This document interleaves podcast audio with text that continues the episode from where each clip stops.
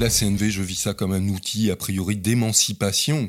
Hmm. J'aime beaucoup moi cette idée-là en communication non violente, qui est l'idée que pour que ce soit bien pour moi et satisfaisant pour moi, c'est important pour moi que ce soit bien pour toi aussi.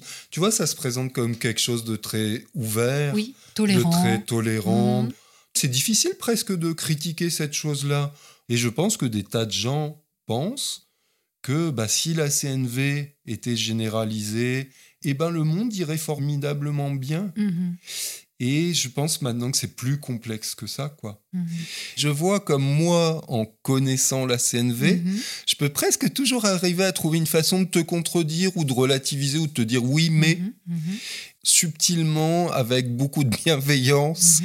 Mais ce que je sens à travers ça, c'est à quel point ça transforme la CNV en quelque chose de totalitaire.